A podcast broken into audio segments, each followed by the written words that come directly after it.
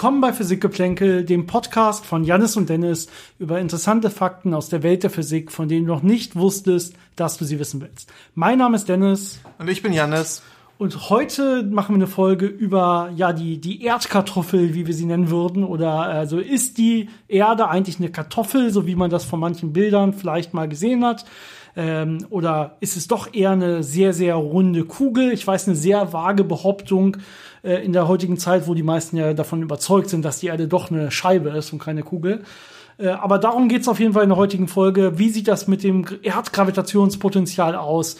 Was gibt's da für Messungen? Ähm, was für Ideen dahinter? Und was können wir mittlerweile über die Erde sagen? Ähm, viel Vergnügen dabei.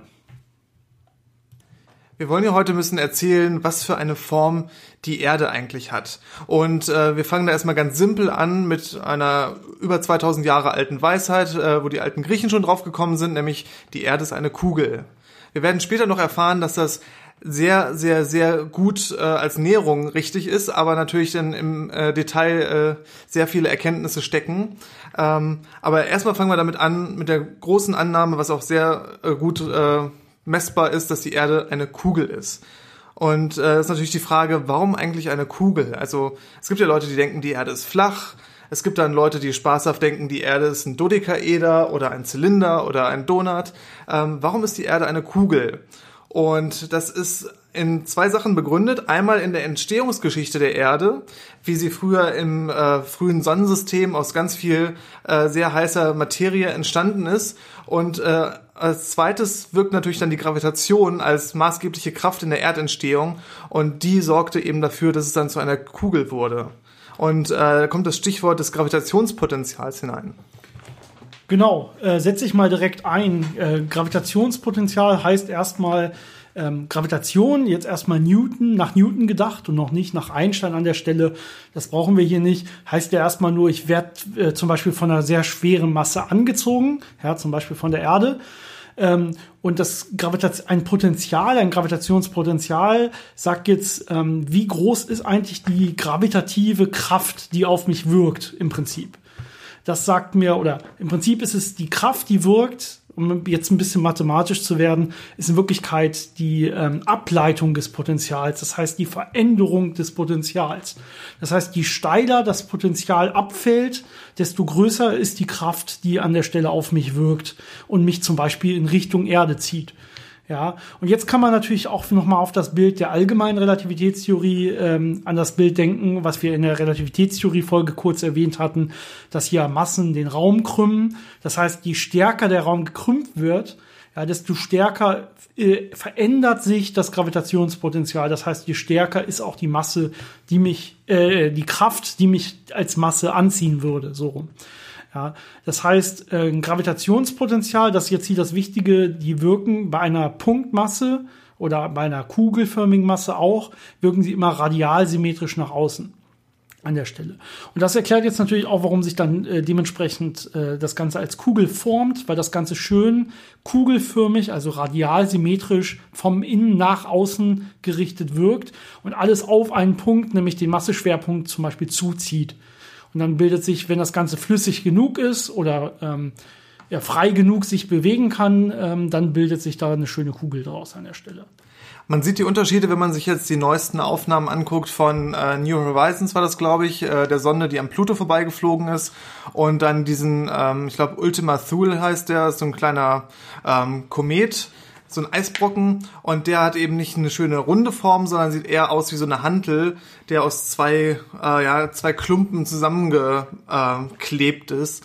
Und das ist einfach, weil das so leicht ist, dass die Gravitation nicht so übermäßig stark das alles zusammenzieht und in eine Kugelform bringt, äh, hat man bei solchen kleineren Objekten dann eben sehr äh, abstrakte Formen teilweise. Das heißt, erst wenn genug Masse da ist, damit die Gravitation so dominiert, dass sie alle anderen Kräfte überwiegt und das wirklich in diese äh, Kugelform zieht, weil sie eben äh, kugelsymmetrisch wirkt, äh, nur dann hat man diese wunderschönen runden Formen. Sieht man noch schöner bei den Gasplaneten, wo ja wirklich äh, die anderen Kräfte verschwindend gering sind, weil es eben alles flüssig ist und in eine beliebige Form äh, gedrückt und gezogen werden kann. Und dann kann die Gravitation wirklich da das äh, sehr, sehr schön rund machen. Genau, also die, wir nennen das Äquipotentialflächen an der Stelle sind ist quasi eine Kugel Das heißt, das Ganze ist kugelsymmetrisch aufgebaut, Äquipotentialflächen, also die, die Fläche, wo ähm, dies, dasselbe Potenzial auf einen, auf einen Körper wirken würde an der Stelle, so, so nennen wir das normalerweise, äh, die sind hier auch ganz entscheidend, weil wenn die jetzt auch für die Erde eine exakte Kugel wären, dann wäre die Erde quasi, dann wären die, die, die Massendichten und so weiter in der Erde so gut verteilt, dass quasi nachher sich äh, die Gravitation ja ähm, komplett radialsymmetrisch auch verhält und wir würden keinen Unterschied zu dieser zu dieser Kugel äh, merken. Und jetzt, man kann sich das so vorstellen, diese Äquipotentiallinien, äh, um die zu messen, also rein idealisiert, dass man sich ein äh, Gewicht nimmt, also eine Masse, und äh, dann die auf eine Waage legt an der Stelle und guckt, welches Gewicht die an dieser Stelle hat. Und das Gewicht hängt ja von der äh, Gravitationsbeschleunigung ab an der Stelle. Und wenn ich das an jedem Punkt mache, kann ich sagen, aha, hier ist die Beschleunigung so groß, hier ist die Beschleunigung so groß und dann gucke ich, wo sind Orte gleicher Beschleunigung und das definiert mir dann meine Äquipotentialfläche. Vielleicht ein ganz schönes Bild, mit dem man sich das vorstellen könnte, ist, wenn die Erde nur aus, also außen von, aus Wasser bestehen würde und wir keine Landflächen hätten. Ja, sagen wir, wir denken uns jetzt die Landflächen weg, wir haben alles komplett nur mit Ozeanen voll. Ähm, und jetzt ist die Frage, wie ist diese, wie ist die Fläche, die Oberfläche dieser Ozeane? Ist das jetzt die perfekte Kugel oder ist sie es nicht? Und so eine Wasser, also eine Wasserplanet quasi, diese Wasseroberfläche würde halt exakt der Äquipotentialfläche des Planeten folgen. Das heißt, ja, man kann sich jetzt vorstellen, zum Beispiel, dass bei dieser äh, wasserbedeckten Kugel in Wirklichkeit eine Seite ein ähm, Material hat mit viel höherer Dichte als eine andere Seite oder so. Dementsprechend ähm, würde ja ähm, das Potenzial an der einen Seite, das Gravitationspotenzial, ein ganz anderes sein als an der anderen Seite und dementsprechend würde dann das Wasser zum Beispiel nach oben gewölbt äh, äh, sein, wenn man von außen auf diesen Planeten rauf gucken würde, an der Stelle, wo man jetzt ein sehr hohes Gravitationspotenzial hat. Ja, also so kann man sich das ganz gut vorstellen. Aber wir haben jetzt natürlich jetzt nicht nur Wasser auf der Erde, sondern auch Landflächen. Das heißt, man muss jetzt hier zwei Sachen in der Tat auseinanderhalten.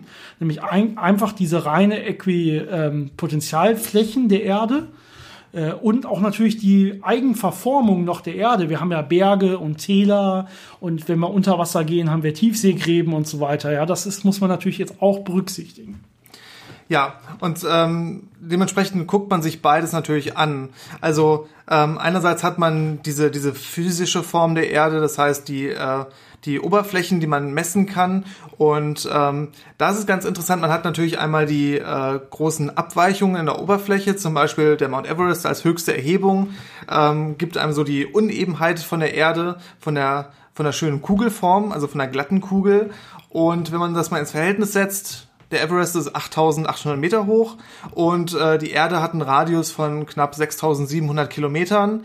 Das heißt, man hat da so ungefähr äh, 0,1 Prozent äh, Abweichung von der perfekten runden äh, Form. Und äh, wenn man sich das jetzt so auf eine äh, etwas vorstellbarere Größe äh, herunterdenkt, also auf eine Fußballgröße, wäre das ungefähr eine Haaresbreite die da unsere Unebenheiten höchstens hoch sind auf dieser äh, sonst sehr glatten Kugel. Genau, muss man sich äh, wirklich in Gedanken rufen hier an der Stelle. Ja, also der Mount Everest auf einem Fußball wäre wirklich nur ein Haar, der auf dem Fußball liegt. Ja, nur noch mal zur Verdeutlichung. Das sieht wirklich von außen gesehen sehr exakt wie eine Kugel aus. Man muss schon sehr genau hingucken, um da die Unterschiede, die Abweichungen zu erkennen eine kleine andere Abweichung, die man noch von der perfekten Kugelform hat und weswegen die Erde eher als ein sogenannter Ellipsoid ähm, betrachtet wird, also als eine Kugel, die man äh, an zwei Stellen so ein bisschen gegenüberliegenden Stellen zusammengedrückt hat, dass das so ein bisschen, ja, nicht eiförmig wird, aber so ein bisschen halt abgeflacht wird.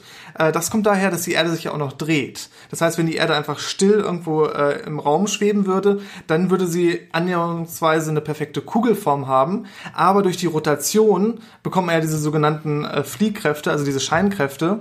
Und das sorgt dafür, dass dann eben ähm, ähm, am Äquator äh, die Erde ein bisschen größer, also ein bisschen breiter wird, ein bisschen auseinandergedrückt wird und oben an den Polen so ein bisschen abgeflacht wird. Und äh, das stellt man sich natürlich immer sehr, sehr äh, stark äh, abgeflacht vor, wenn man weiß, die Erde dreht sich ja, was ähm, die Geschwindigkeit am Äquator äh, von, ich glaube, 1000, über 1000 Kilometer pro Stunde angeht, sehr schnell vor.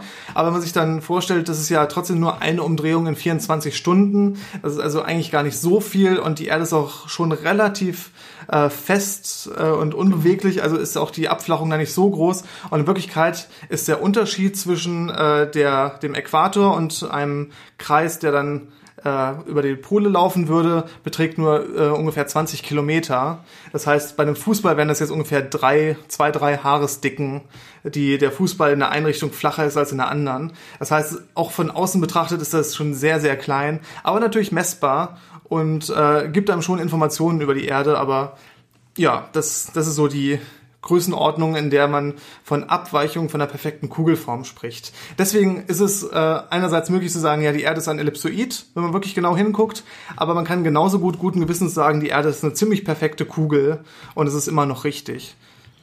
Genau, jetzt haben wir diese beiden ja ähm, Abweichungen der perfekten Kugel gegenüberstehend. Wir haben einmal den Erdellipsoiden, der jetzt auch noch lokal gesehen Berge und Täler hat. Und wir haben das Gravitationspotenzial, die Äquipotentialfläche der Erde. Und die ist auch keine perfekte Kugel, sondern da hängt es dann natürlich auch mit den Magmaströmen in der Erde zusammen, wo es da gerade einen äh, Massenübergewicht auf der einen Seite oder auf der anderen Seite. Dementsprechend wird jetzt sich auch diese Äquipotentialflächen in der Tat verändern. Und zum Beispiel werden Satelliten jetzt auf der einen Seite der Erde stärker angezogen, zum Beispiel als auf der anderen. Ja. Und das äh, führt direkt zum nächsten Thema jetzt. Wie, wie kann man das jetzt eigentlich so genau messen, diese beiden äh, verschiedenen Effekte? Und vielleicht fangen wir mal mit dem, mit dem einfacheren Effekt an, nämlich der wirklichen Krümmung der Erdoberfläche, also Berge und so weiter. Ja, ähm, Satelliten ist ein gutes Stichwort. Natürlich kann man alles von Land aus messen. Das heißt, man kann damit, äh, was man auch früher gemacht hat, mit äh, entsprechenden äh, Landvermessungswerkzeugen durch die Landschaften ziehen und durch Peilung und äh, Referenzen ähm, die ganze Erdoberfläche vermessen. Aber es ist eine wahnsinnig äh, anstrengende Arbeit, dauert wirklich lange, ist auch nicht immer super genau und ähm, man misst halt immer nur lokale ähm, Messwerte und daraus dann ein Gesamtbild zu erzeugen, ist schon wirklich schwierig. Gerade wenn es dann auch um äh, Meeresoberflächen geht. Deswegen kann man Satelliten verwenden. Satelliten haben den großen Vorteil, die fliegen in einer relativ großen Höhe über die Erde. Und wenn man die richtigen äh, Bahnen der Satelliten nimmt, also wenn man eine Satellitenbahn nimmt, die jetzt zum Beispiel um die Pole geht, dann wird der Satellit immer äh, um die Erde herumfliegen und die Erde wird sich gleichzeitig unter ihm wegdrehen und mit der Zeit sieht der Satellit also immer die ganze Erde. Genau, man baut quasi so ein Netz nachher auf um die Erde und kann das quasi komplett abrastern, sodass man sagen kann, nach so und so viel Zeit äh, hat man wirklich die komplette Erde einmal gescannt, obwohl der Satellit immer nur um die beiden Pole fliegt. Einfach nur durch die Drehung der Erde selber. Genau, und so kann man eben wunderschön aus der Entfernung sehr effizient die komplette Erde kartieren. Und äh, für die physischen Erhebungen benutzt man sogenannte Satellitenaltimetrie. Das sind einfach Methoden, wo man mit Hilfe von Radar oder Mikrowellen den Abstand des Satelliten von der Erdoberfläche misst und dadurch äh, eben diese Topografie, also diese Oberflächenstruktur von der Erde sehr leicht messen kann. Und äh, wenn man da in den richtigen äh, Wellenlängenbereichen geht, mit denen man das macht, äh, stören dann auch Wälder nicht nicht mehr. Das heißt, dann geht man durch die, sieht man durch die Wälder durch und sieht dann halt immer die feste Erdoberfläche oder eben die Wasseroberfläche. Das ist so der eine große äh, Punkt, äh, wenn es darum geht, Erdvermessung zu machen. Ein bisschen komplizierter, aber wesentlich interessanter, wie ich finde, wird's dann, wenn man versucht, äh, ähm, die, die äh, Äquipotentialflächen der Gravitation zu vermessen. Genau, da ist jetzt die Idee, die ich auch quasi schon angedeutet habe. Auch hier werden Satelliten genommen und jetzt muss man eine Eigenschaft ausnutzen, äh, wenn man so einen Satellit hat und man schickt den Satellit in einen stabilen Orbit um die Erde, dann folgt der, wir nennen das einer Geodete. Das heißt, der folgt dieser Äquipotentialfläche, die wir vermessen wollen, sehr exakt. Äh, sehr exakt, nicht komplett exakt, äh, weil es in Erdnähe auch immer noch Ablenkung gibt, lokale Störungen aufgrund von noch Restatmosphäre und solchen Sachen, die man berücksichtigen muss. Ähm, normalerweise sollte dieser Satellit aber in quasi kräftefrei um die Erde rumfliegen, also bis auf die Rotationskräfte, die halt wirken, weil er um die Erde rumfliegt. Ähm, dementsprechend kann man zum Beispiel lokal ähm, Accelerometer, also Gravita ähm, Beschleunigungssensoren in allen Richtungen und so weiter auf diesem Satelliten installieren, die sehr, sehr genau sind und dann zum Beispiel diese lokalen Störungen rausrechnen, weil diese normalerweise exakt äh, erdgerichtet nur sein dürfen, weil da die Gravitationskraft hinzeigt und diese lokalen Störungen dann ja sehr gut damit kennt und zurückrechnen kann. Und das, was überbleibt, ist jetzt halt wirklich diese Äquipotentialfläche, auf dem sich dieser Satellit bewegt. Das heißt, was man jetzt äh, kennen oder herausfinden muss an der Stelle ist noch, wie bewegt sich dieser Satellit. Und da gibt es verschiedene Ansätze. Gerade im Laufe der Zeit wurde das weiterentwickelt. Wie kann ich jetzt eigentlich genau wissen, wie ist dieser Abstand des Satelliten zur Erde und wie ist genau die Fläche, mit der sich dieser Satellit um die Erde bewegt? Ja, in den 70ern wurde damit angefangen, äh, mit dem sogenannten Lagios-Satelliten ähm, solche Erdvermessungen zu machen. Und äh, die Satelliten kann man sich sehr vereinfacht und äh, schön gesagt als kleine Diskokugel vorstellen, die da um die Erde fliegt. Ja. Das heißt, man hat einen runden Satelliten, der mit Retroreflektoren ausgestattet ist.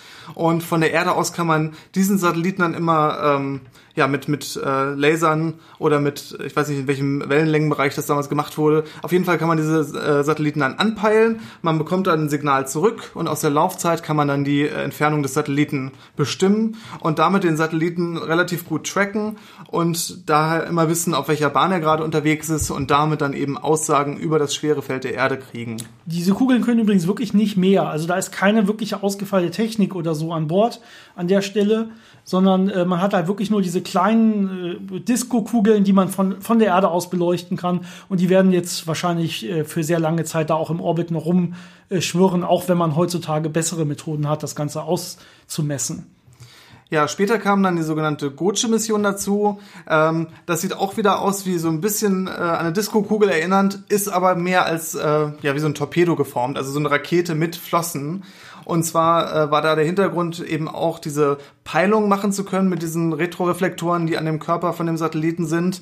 Ähm, das Ding hat aber auch eben, wie schon eben erwähnt, äh, Accelerometer, also Beschleunigungssensoren, um zu gucken, äh, wie das Ding durch äh, Resterdatmosphäre und andere Einflüsse beschleunigt wird, um das rausrechnen zu können, hat aber auch sogenannte Gradiometer drin, also äh, eben Sensoren, die die die Potentialgradienten messen können an verschiedenen Stellen. Und weil das äh, sollte man vielleicht noch erwähnen, diese Geodäten sind ja im Prinzip für Punktmassen bestimmt. Das heißt, wenn ein Objekt ausgedehnt ist, wird es immer benachbarte Geodäten äh, sozusagen messen. Und ähm, je nachdem, wie stark die Einflüsse auf die äh, Geodäten sind durch die Krümmung des Raums, kann man mit äh, sensiblen Experimenten diese Änderungen der, der Geodäten schon messen, also von benachbarten Geodäten. Das heißt, wenn, der, äh, wenn ein Satellit da fliegt und der sich über mehrere Geodäten äh, ausdehnt, dann kann er messen, dass einige von den Geodäten ein bisschen von den anderen abweichen und daraus schon auf äh, Krümmungen im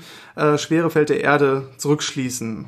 Und ähm, wie gesagt, diese Goje-Mission hat äh, so eine Torpedoform, weil die eben in nur 255 Kilometer Höhe fliegt. Und in der Höhe sind wir in der sogenannten Thermosphäre. Das heißt, in einem Bereich, wo noch ein bisschen äh, Luft da ist, also es ist wirklich sehr wenig, aber es ist halt immer noch ein Teil der Erdatmosphäre, wo man einen spürbaren Widerstand äh, für solche Objekte hat. Und deswegen hat es so eine Form, dass es äh, ein bisschen aerodynamisch gestaltet ist, dass es auch die Flugrichtung beibehält und es hat eben einen Ionenantrieb, dass es auch die Reibung ausgleichen kann und dann lange genug äh, im Orbit bleiben kann. Genau, ähm, das sind auch so die, die, die sehr gute Methoden, wirklich das Ganze zu tracken. Also wir wollen von der Erde wissen, wie ist das, wo ist dieser Satellit exakt, zu welchem Zeitpunkt und damit sehen wir halt diese Äquipotentialflächen. Jetzt gibt es noch eine andere Methode und die hat das Ganze quasi revolutioniert. Die hat bisher mit die besten Bilder verwendet, die wir so kennen von dem Erdgravitationsfeld, die jetzt auch für diese ganzen, also diese ganzen Kugeln, die man vielleicht kennt, diese Kartoffelkugeln des Erdgravitationsfeldes, äh, auch wenn sie nicht bekannt sind, das ist momentan äh, das Maß der Dinge, ist die Grace-Mission und äh, gerade jetzt auch äh, quasi die Grace Follow-on-Mission, die dann äh, das Ganze noch jetzt verbessern wird. Und das, äh, die misst ein bisschen anders. Das ist auch erstmal ein Satellit, der um die Erde fliegt und dementsprechend den Äquipotentialflächen folgt. Aber ähm, das Ganze sind zwei Satelliten in Wirklichkeit und ein Satellit folgt immer auf derselben Geodete dem anderen. Das ist die Idee. Und deswegen wurden die auch ganz äh, lustig äh, Tom und Jerry getauft, die beiden Satelliten, weil natürlich Tom immer hinter Jerry äh, herrennt, aber ihn nie ganz kriegt. Das ist hier die Idee. Das heißt, man hat die beiden in einem Abstand voneinander, der ja relativ äh, klein ist, so dass die sich noch sehen können. Ja, wenn der Abstand zu groß wäre, würden die sich aufgrund der Erdkrümmung nicht mehr wirklich direkt sehen können. Das heißt, man muss ihn klein genug halten. Und äh, was man jetzt als einziges macht, ist eigentlich eine sehr präzise Abstandsmessung von dem ersten Satelliten zu dem nachfolgenden Satelliten. Und jetzt durchlaufen die ja auch diese ähm, Gravitations- äh, Äquipotentialflächen oder Gravitationsflächen. Und jetzt haben wir zum Beispiel den Effekt, dass ähm, das Ganze zum Beispiel in einem Berg sieht. Also die fliegen jetzt über die Erdoberfläche und jetzt wollen sie einen großen Berg überfliegen. Und da wird jetzt zum Beispiel die Äquiponentialfläche würde nach oben laufen. Also die würden quasi auch so einen Berg sehen. Sprich, die würden äh, teilweise ein bisschen, der erste würde jetzt langsamer fliegen, weil er zuerst auf diesen Berg trifft. Und der zweite würde noch weniger von diesem Berg merken, weil er ja noch ein bisschen weiter entfernt ist. Das heißt, der hätte noch seine schnellere Geschwindigkeit. Das heißt, die beiden würden sich jetzt langsam näher kommen. Ja, jetzt würden sie über den Berg gehen und jetzt würde der erste anfangen, wieder wegzulaufen, weil er ja zuerst über den Berg, über das Bergpotenzial quasi auch ist.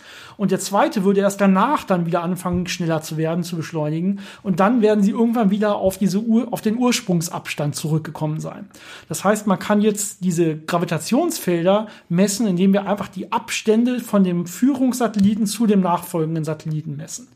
Und das wird halt sehr, sehr genau gemacht, indem man wirklich ähm, ja, äh, Signale von dem einen zum anderen schickt und Laufzeiten misst, so wie ja. wir das gerade gesagt haben. Früher wurde das mit Mikrowellen gemacht genau. und äh, in der Grace Follow-on-Mission hat man eben ähm, die ganzen Erkenntnisse, die man aus der Lisa Pathfinder-Mission bekommen hat, über die wir ja schon mal erzählt haben. Also wo es dann um ähm, äh, Laserinterferometrie im Weltall geht, um Gravitationswellen zu messen, was ja auch auf sehr exakten Abstandsbestimmungen zwischen Satelliten beruht. Und diese Technologie hat man einfach dann genutzt, um die in diese Grace Follow-on-Mission einzubauen, um eben den Abstand zwischen den beiden Satelliten sehr verlässlich, äh, sehr fein messen zu können. Und äh, ja, wie eben schon erwähnt, ähm, man hat dann diese Abstandsänderung, je nachdem, wo man sich im äh, Gravitationspotenzial der Erde befindet. Und daraus kann man dann wunderschöne Karten machen, wo lokal größere Dichten in der Erde vorhanden sind, wo Massenverteilungen sich verändert haben. Und das bringt uns jetzt zu dem äh, finalen Punkt, nämlich welche Ergebnisse kriegt man damit? Genau, also wir haben jetzt auch wirklich eine zeitliche Auflösung, weil die relativ schnell um die Erde fliegen und relativ gut die Erde kategorieren, äh, kategorieren können. Das heißt, wir können jetzt wirklich sagen, jetzt nicht auf äh, Minutenbasis, so, so schnell sind die nicht einmal, dass sie die ganze Erde abgescannt haben, aber schon so im Großen und Ganzen, wie verschieben sich zum Beispiel Wassermassen, Eismassen und so weiter. Also man kann wirklich sagen, was ändert sich ähm, gravierend an der Beschaffenheit der Erde, der Gravitation der Erde. Ja, also so eine Möglichkeit zum Beispiel, was man jetzt aus dem äh, Gravitationspotenzial äh, ablesen kann, sind ja äh, Massenansammlungen. Also habe ich irgendwo eine höhere Massendichte, habe ich irgendwo eine höhere äh, Materialdichte im Erd, äh, in der Erdkruste oder im Erdmantel, ähm, als an anderen Stelle und deswegen höheres äh, Gravitationspotenzial da, was zum Beispiel darauf hindeuten kann, dass ich große Goldvorkommen habe oder dass ich, ähm, wenn man ein bisschen tiefer in die Erde reingucke, dass ich da im Mantel irgendwelche sogenannten Plumes, also so große pilzförmige Auftriebsgebiete habe, wo extrem viel Magma hochkommt oder was sind da so die äh, Bewegungen im äh, Erdinneren. Ähm, dann kann ich mir angucken, haben sich die äh, Platten verschoben. Das sind natürlich ein bisschen andere Zeitskalen als die anderen Effekte, die man sich so anschaut. Ähm, aber auch wie verändern sich Vulkane? Hebt sich da die Erde an? Äh, strömt da Magma in eine große Magmakammer und es droht ein Ausbruch? Das sind so Sachen, die sehr interessant sind. Ähm, relevant im Moment ist natürlich äh, diese ganze Klimathematik. Das heißt, wie verändert sich äh, wie verändert das Klima unseren Planeten und was sind die Auswirkungen davon? Zum Beispiel äh, ist es sehr interessant zu beobachten, wie sich Grundwasserlevel verändern. Vor allem tun sie häufig absinken, was relativ kritisch für die Leute ist, die da wohnen, weil dann einmal das Land natürlich äh, absinkt, wenn da das Wasser unten nicht mehr das äh, die ganze Gegend stabilisiert und man hat natürlich einen Wassermangel für sowohl äh, Bewässerung von Feldern als auch fürs Trinkwasser. Das heißt, das sind schon sehr gravierende Auswirkungen. Und sowas kann man relativ gut damit beobachten. Zum Beispiel im Norden von Indien hat man da sehr schön Messungen machen können, wie sich da der Grundwasserspiegel verändert hat. Genau, und das kann man natürlich sehr gut auch korrelieren, direkt, indem man einfach die Eismassen misst. Ja, die Eismassen am Nord- und Südpol und wie die sich, wie die wirklich langsam abnehmen und äh, das, das kann man alles sehr gut nachvollziehen und korrelieren und äh, lasst euch bitte nicht erzählen, dass die Physiker solche Sachen nicht verstehen. Wir sind echt gut darin, exakt diese Korrelation zu beschreiben, Karten zu machen, was wohin wandert und so weiter. Wir sehen, wie das Eis schmilzt, wie viel davon schmilzt, wo es von wo nach wo wandert, wo dementsprechend Wasser steigt, wo Wasser verschwindet aufgrund von großen Dürren und so weiter. Ähm, all dieses ermöglicht dieses, dieses, diese Grace und die Grace Follow-on-Mission vor allen Dingen momentan, also diese exakte Messung des Gravitationsfeldes der Erde. Interessant ist auch, dass man äh, damit Meeresströmungen sehr gut beobachten kann. Also wo große Wassermassen im Meer sich lang bewegen. Dazu kombiniert man dann diese ähm, Gravitationspotenzialmessungen mit Satellitenaltimetrie, die sagen, äh, wo genau die Wasseroberfläche welche Höhe hat. Und daraus kann man dann eben berechnen, wo sich große Ozeanströmungen lang bewegen und so.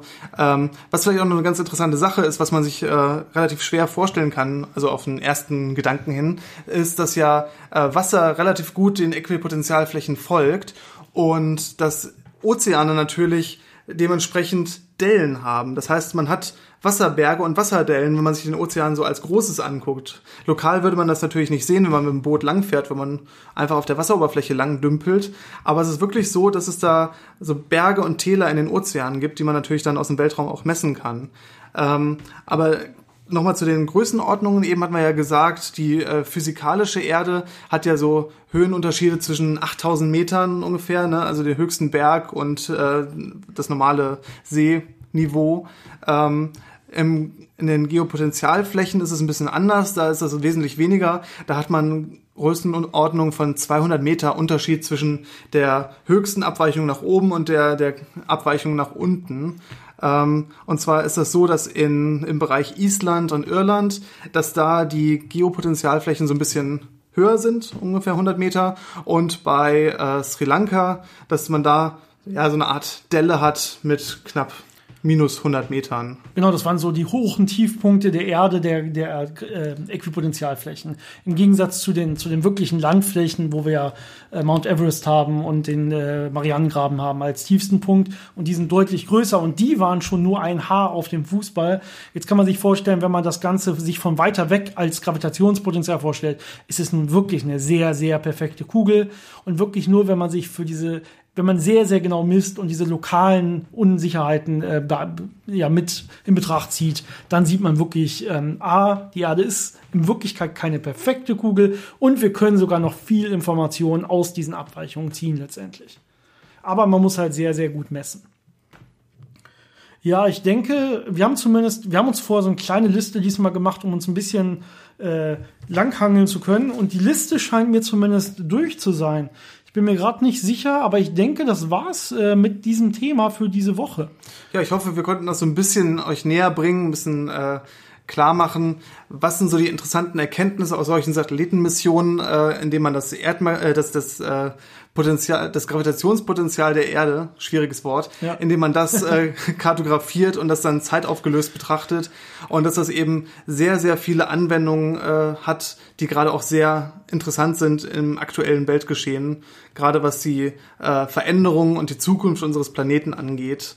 Und ich glaube, es ist schon relativ relevant und interessant und ja, hoffentlich konntet ihr da ein bisschen was mitnehmen und äh, wenn ihr Lust habt, könnt ihr euch natürlich selbst da mal ein bisschen die Karten angucken. Die findet man sehr leicht im Internet. Genau, wenn ihr sehr, wenn ihr euch selber mal den Spaß machen wollt und das lokale Gravitationspotenzial oder zumindest ähm, die Kraft, die dann darauf wirkt, quasi auf euch messen wollt, äh, jedes Handy heutzutage hat einen Accelerometer an Bord. Das heißt, es gibt einfach Apps, mit denen man sich den Accelerometer seines Handys auslesen und anzeigen lassen kann.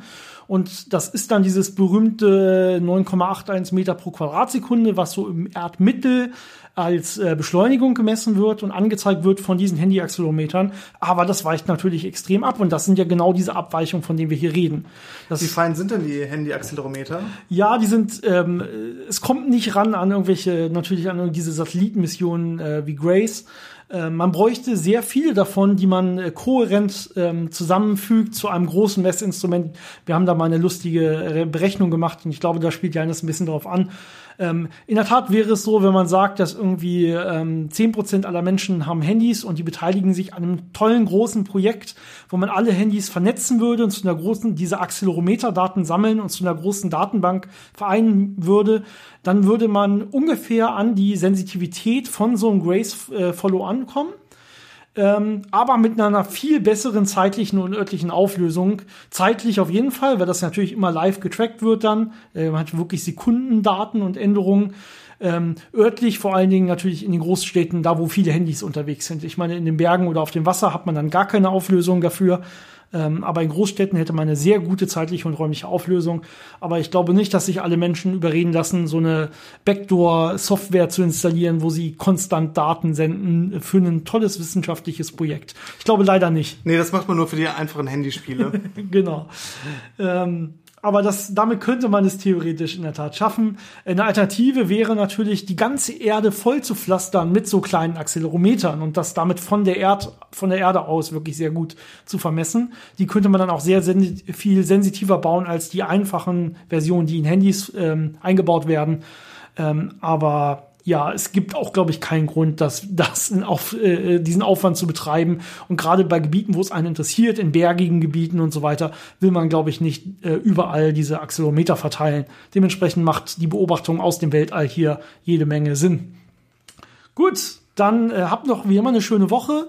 Nächste Woche sind wir wieder dabei mit einer neuen Folge und bis dahin, ja, äh, viel Spaß noch. Ciao. Bis nächste Woche.